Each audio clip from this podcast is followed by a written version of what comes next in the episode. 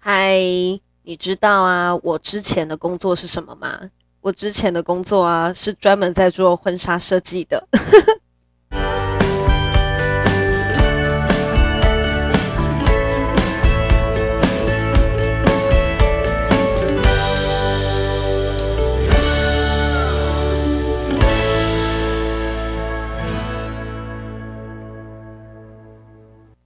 今天要跟大家聊聊什么呢？哈，今天要跟大家聊一下，在我在做，我在做，呃，有的人知道我的工作是在做保养品跟保健品嘛。那有的人呢，有我的脸书，那有我的脸书之后呢，哈，有的人就发现呢、在我在做保养品跟保健品这个买卖之前呢，其实我的工作是在做婚纱设计。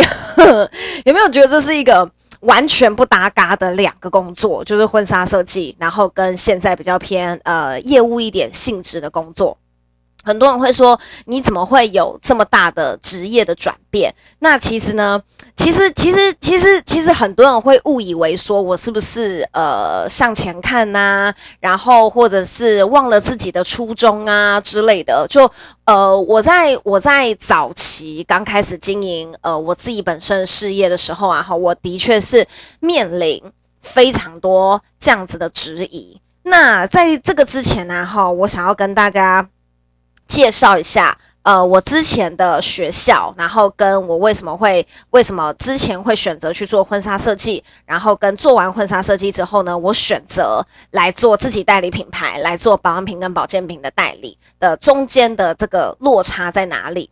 其实我觉得也对很多人可以去思考一下，你未来的人生规划的选择啊，可能会蛮有帮助的。因为我考量的点不是只有钱这个部分。我考量是非常非常非常多点的。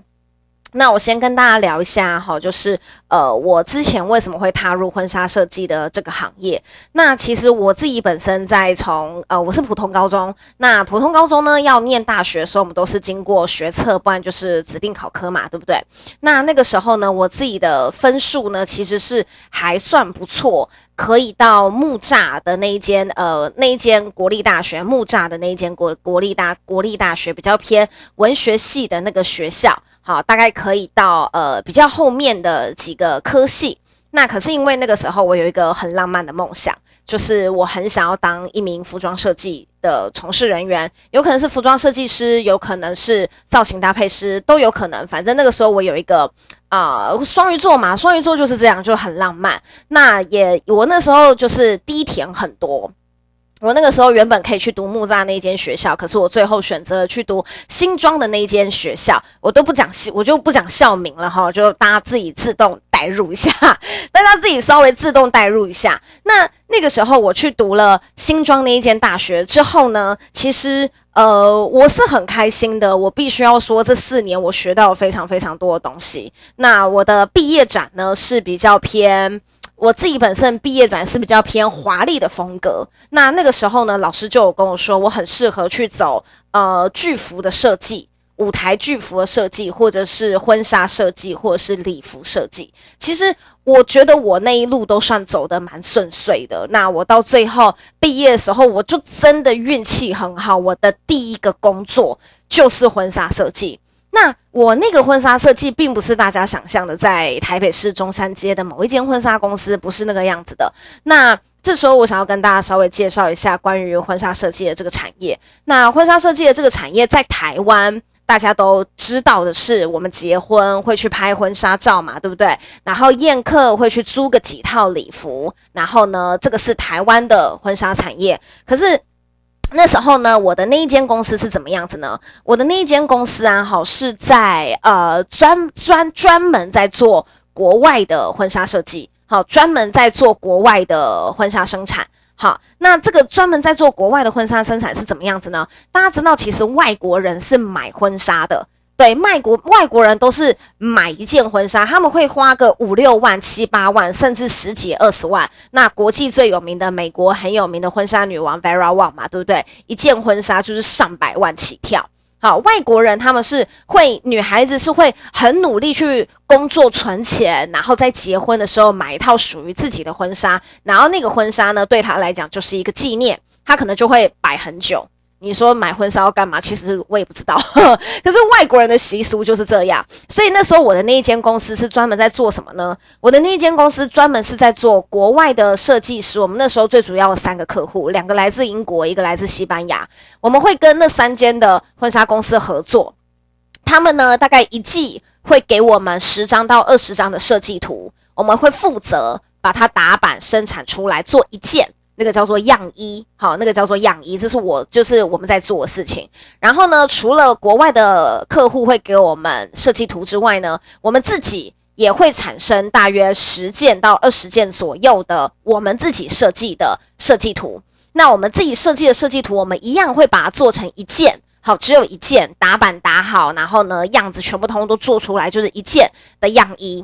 那客户呢，大概每半年会从国外来台湾，来我们公司，然后看一次我们这半年所生产出来的，还有他给我们的图，然后呢，来决定他们要留下哪几件，最后再报价。那他们报价之后是怎么算呢？可能一件就是几千块，不到一万块。然后呢，他们会用照按照 size 两号、四号、六号、八号这样子，然后每一个月下订单。好，因为他们选定了，比如说他们选定了这十款，放在他们的店面贩卖，放在他们的店面贩卖之后呢，他们呢就会呃呃有客户去他们店里面挑选，好，然后他们挑选的一件的售价差不多都是五万到六万，好，台币，好，是台币五万到六万，然后呢，对方选了，比如说选了款式 A，他要四号，他就会通知我们公司做出一个款式 A 的四号，我们再寄到英国去，诸如此类。好，这个就是我在公司里面最常做的事情。我在干嘛？我在负责生产新的设计图，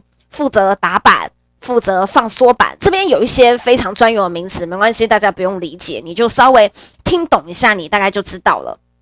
你大概就知道说，呃，就是我自己平常我们在做事情是什么样子的，什么样子的事情。那那个时候啊，好，其实我的工作是算是相当的单纯，也非常的呃，算开心吧。我觉得，因为你接触的都是高级的布料、高级的蕾丝，各方面的东西，其实都跟我当初毕业预想的状况是很类似的。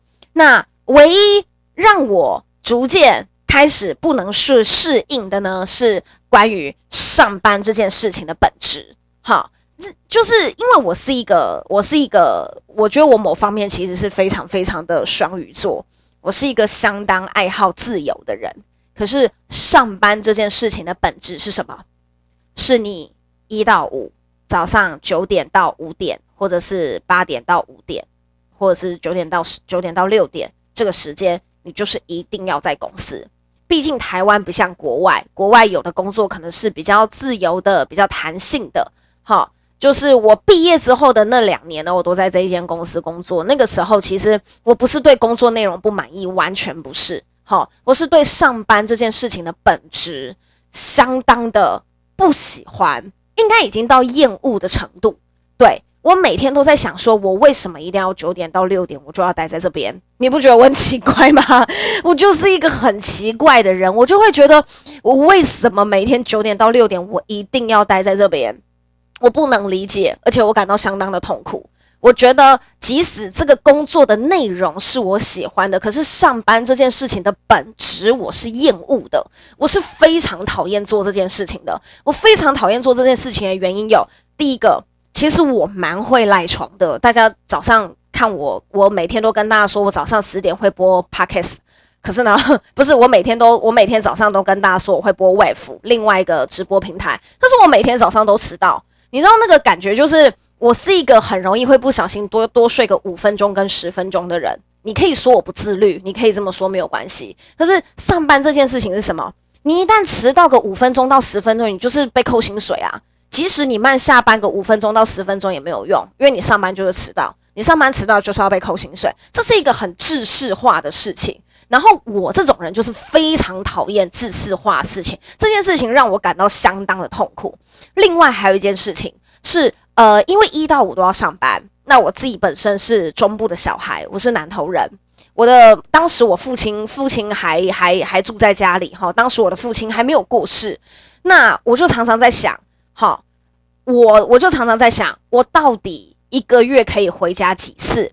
因为呃，因为因为一到五都要上班，然后呢，你就一个月回家一次，你就是礼拜五的下班，匆匆忙忙的赶去搭车，礼拜天的晚上再匆匆忙忙的上来，或者是遇到廉价，就跟所有全台湾人比谁的手速快，谁可以订到高铁票，对不对？可是这个感觉我也不喜欢，我非常讨厌压抑、人挤人、赶时间这一类的事情，这会让我觉得我到底在干嘛？我的时间为什么不是我的时间？我的时间为什么是拿来做工作这件事情？这件事情让我感到非常的痛苦。那还有另外一件让我感到相当痛苦的是什么呢？就是薪水的部分。我们还是要回归到现现实面。当然，我并不是说单纯为了薪水，是上面综合以上我说的所有的情况，然后跟上班这件事情的本质是让我相当的厌恶的。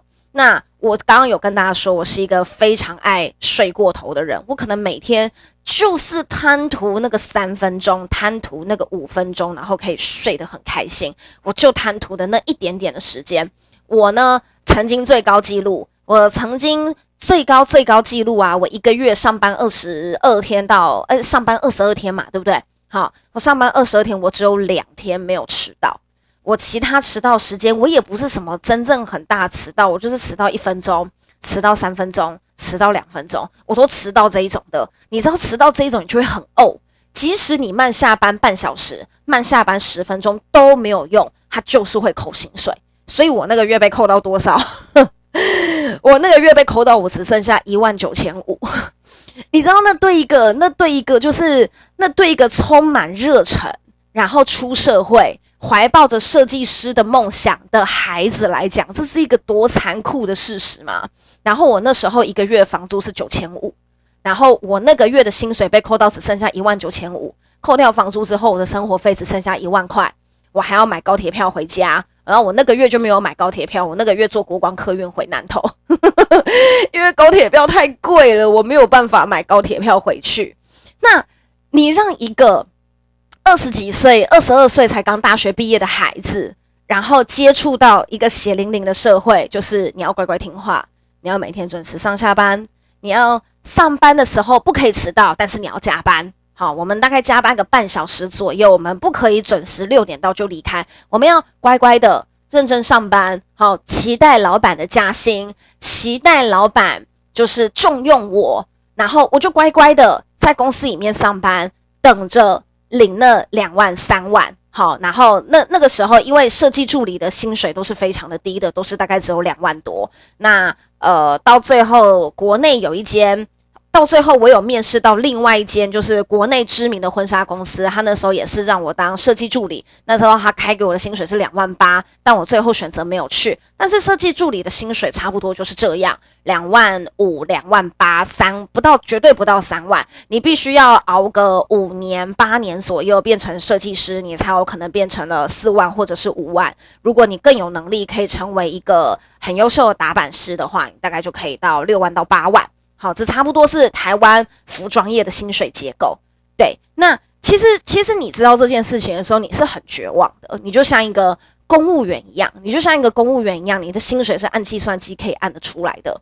那呃，你期待的一个设计师的生活，哈，然后呢，你期待的一个自由自在生活。你在那一瞬间，你会彻底明白这个生活究竟离你有多么多么多么的遥远，这根本就是一个遥不可及的梦想。那有的人会说啊，诶，你为什么没有尝试出国去读书？哈，你为什么没有尝试出国去接触服装，或者是申请国外的服装学校？好，那我必须要说，就是在我们班上啊，在那个时候我大学毕业的时候，我们班上跟我的学长的确。有蛮多人申请出国去留学，然后呃去读国外的服装学校，无论去日本、去韩国、去英国、去纽约都有。那我也敢说，出国留学同学发展都很好。其中有一个只大我诶两届的学长，好，到现在每年的伦敦时装周。都可以看得到他的身影。你们自己上网 Google，就是台湾新锐设计师两个字的那个男生，那个男生就是大我两届的学长。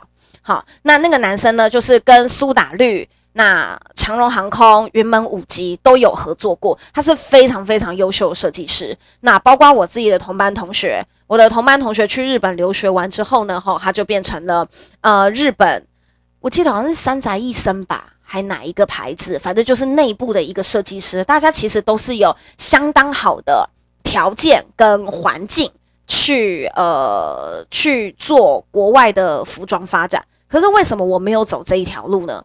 那第一个哈，我自己的父母亲年纪偏大。那这个年纪偏大呢，是我今年我今年三十二岁嘛，我的妈妈已经七十岁了，所以父母在不远游。我个人认为我是没什么资格可以呃放着年迈的父母，然后毫无顾忌的出国发展，因为你只要选择出国这一条路，你就是几乎会很难回家。因为我自己本身的大姐，就是当年选择了出国去做科学研究，那她现在大概回台湾的次数大概两三年一次吧，然后两三年一次回台湾大概固定二至三周吧。好，那我跟我自己的母亲感情很好，我自认我做不到这件事情。然后再来第二，出国学服装的费用真的不是一般人负担得起的。通常都是，我不敢说父母非常的有钱，但是我敢说你的家境绝对无后顾之忧。如果你的家境是，你会考虑到，呃，家里的房贷啊，父母过得好不好啊，那家里面的状况啊，你会考虑到这些，其实基本上你是没有能力可以出国的。那因为服装设计跟一般的行业不太一样，它几乎没有所谓的奖学金。如果你是做文学研究或者是科学研究，有一些美国跟英国的学校会提供奖学金，可是，在服装这个领域是没有人在提供奖学金的，就是你几乎全部都是要自费去。那自费的费用一年少说就是一百万台币。好，那一年少说一百万台币，你分担十二个月，一个月要多少？七八万以上跑不掉。那很多的家庭一个月的生活生活总收入也才七八万而已，所以你要供给一个。年轻的学子去国外学习服装，这是一件非常非常困难的事情。我不敢说你家极度有钱，但是你家绝对无后顾之忧。好，那这个是种种考量之下呢，那个时候我自己本身并没有出国，那我自己本身就是乖乖的待在那一间设计公司里面去工作。那可是呢，重点刚刚我上面讲的几个原因，好，第一个我觉得完全没有自由可言。然后再来第二个呢，就是呃，我自己的薪水扣到最后变很少。然后再来第三个呢，呃，我自己本身对于上班这件事情的本质是我没有办法接受的。还有呢，能够回家探望父母的时间变得极少。那种种这一些原因之下呢，哈，我认为我放弃的不是这个行业，我认为我放弃的是上班这一个绝大多数的人都在。做的行为，那我自己本身是没有，我真的做了一年多，快两年的时候，我就有一天，我就有一天是因为什么原因呢？啊，好像我想起来了，就是那一天是我的父亲，因为我父亲中风非常多年，然后那一天好像是我父亲的中风的状况，不晓得突然之间为什么变得很严重。那我妈妈是一个极度报喜不报忧的人。然后她那一天是把我爸送去了我们家附近就有医院，送到了医院进行急诊。然后最后医生说，哦，没什么，然后又推回来了。那我母亲把我父亲推回来之后，才跟我说，哦，爸爸刚刚有去急诊。然后那个时候其实我是非常想要立马飞奔回家一趟的，可是我不行，我隔天要上班，而且我老板是一个极度讨厌员工请假的人。好，你说请一天，老板一定可以接受。请一周呢？请两周呢？请一个月呢？如果今天这间公司可以忍受你一个月不用出现，代表你可以再也不用出现了，因为代表这个公司根本就不需要你，对不对？所以那个时候我就没有，我就没有办法再接受上班的这个行为，并不是我讨厌这个工作内容，是我没有办法接受一到五固定被绑在一个地方。那有的人说，诶，那你不要一到五啊，你找那种自己排休的。我跟你讲，都一样，自己排休的也一样，或者是一到五也一样，管你二到六、一到五，通通都一样。它本质就是你固定要被绑在那边。那那个时候我就觉得，我不要再被绑在这边了，我再也不想要被任何人绑住我的时间了。所以我去选择代理我自己的保养品跟保健品的品牌。然后做起了比较像业务跟销售这方面的工作。那很多人都问过我说：“你这样子不会很浪费吗？你大学学了四年的服装设计，然后呢，你也有一份很不错的婚纱设计的工作，你从来不会觉得很浪费吗？你不觉得你之前走的路全部都白走了吗？你不觉得你大学学的东西全部都白费了吗？其实我从来不会这么觉得。”我为什么不会这么觉得？因为我觉得，如果你一旦用哈，你十八岁做了什么样子的决定来限制你自己的发展，那么你很可怜，因为你等于说你活到了五十岁，你活到了六十岁，你还得为你十八岁的那个决定负责。可是其实十八岁的小孩子他懂什么？我为什么十八岁说我选择服装设计？我单纯就觉得他感觉很浪漫，然后呢，感觉可以做很多东西。然后呢，就是对服装设计有一个幻想。我单纯就因为这个样子，我选择了去读服装设计，超级不负责任的想法。就是我根本没有对这个产业有多了解，我就做了这个决定。那如果我因为十八岁对这个产业不了解，所做了这个决定，导致我四五十岁我都必须待在这个原行业，我觉得我一点都不快乐。因为人生本来就会因为你的。阶段、年龄不同，而去对你自己的行业有所改变，因为你的想法会变，你对家庭的责任也会变，你对你未来人生的规划都会变。你为什么要让你自己死守在一个工作上面？我那时候呢，就告诉我自己说，我要的工作是什么？我要的工作是我可以自己掌握时间。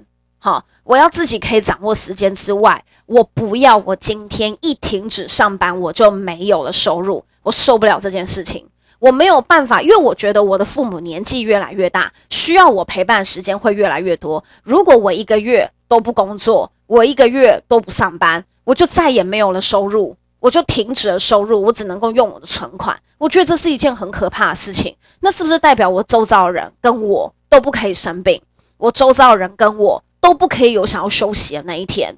好，我觉得这是一件非常可怕的事情。你就是，我就认为说，我必须要找到一个工作，就是我可以同时有时间自由。那我的财务上面呢，不用太担心说，如果我今天两个礼拜不工作，那我就我就必须要我就必须要动用存款呐，我就要破产呐这一类的。所以那个时候我才决定，我要代理我自己的品牌，就是我不要再受限于任何人，我不要再听。老板对我讲的话，对，我再也不要听那个只给我一万九千五的那个人讲的话，就是我是一个非常非常任性的人。那其实，呃，我那时候最后下这个决定的时候，我也才二十几岁。那我的确经历过了一段，嗯，非常非常痛苦的转换期。因为其实我做服装设计，我是一个眼高于顶的人。你是说眼高手低吗？也不算，比较像是眼高于顶的人，就是我很骄傲，对，就是我会我会看别人的穿着，然后把别人从头批评到脚的那一种人，有看得出来有这么机车吗？应该应该多多少少感觉出来，我是一个嘴巴很厉害的人，就是我可以骂人不带脏话。但是我会让对方非常难受。那我以前在做服装设计的时候，甚至在做婚纱设计的时候，我就是这样子的人，气焰很高，然后眼高于顶。那如果说今天是一个呃男生站在我面前，我可能就是在心里面就会从他的发型、皮肤、穿着，甚至他 T 恤的那个领口的边、牛仔裤、鞋子、体型，我觉得在心里面把他从头到脚批评过一遍的那一种。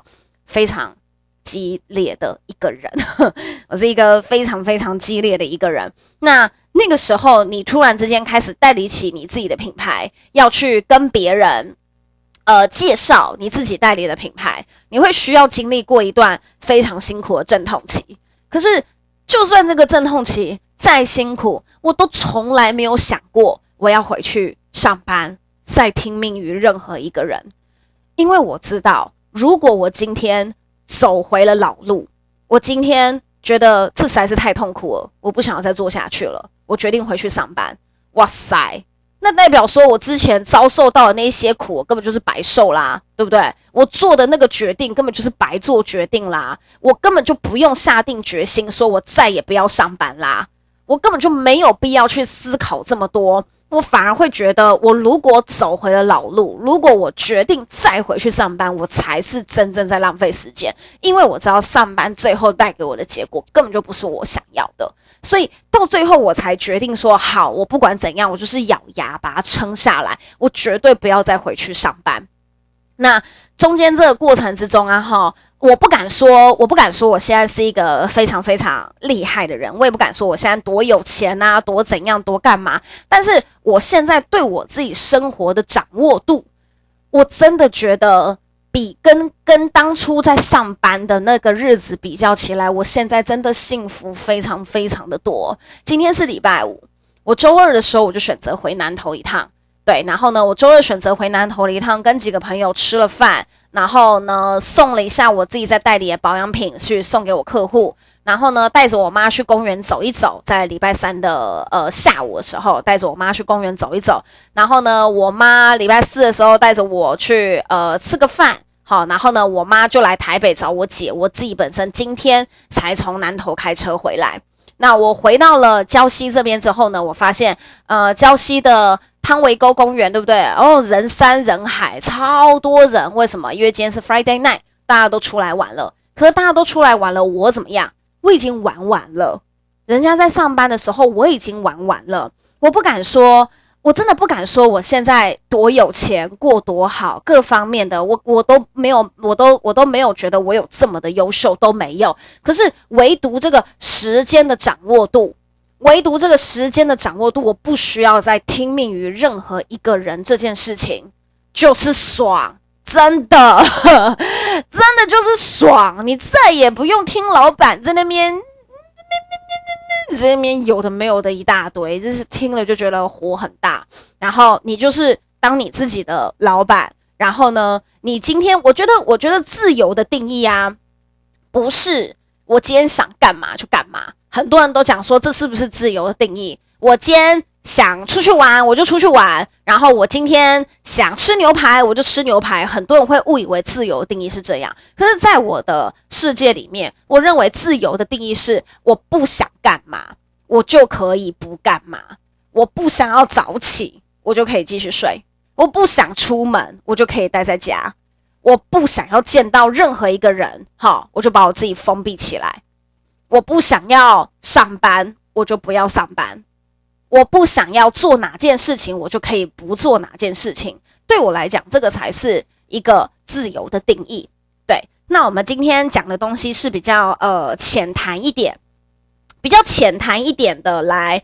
介绍我自己以前的经历跟工作。那如果大家对于呃设计这方面呢、或者是对我自己自己代理保养品跟保健品有兴趣啊，大家也都可以在私讯或者是留言给我，或者是大家可以下载 Wave 到 Wave 上面来跟我互动。因为我现在在录 Podcast 的同时呢，我都会开 Wave。那有时候大家会在上面留言呐、有时候大家会在上面跟我讨论他的想法。那如果呢，你对我自己原本的呃工作啊环境啊都有其他兴趣的话，就是你们可以在呃私讯我 IG，也可以留言在 Apple Podcast 的评分评表上面，好吗？那么呢，这就是今天的三十而已轻熟女的大致小事。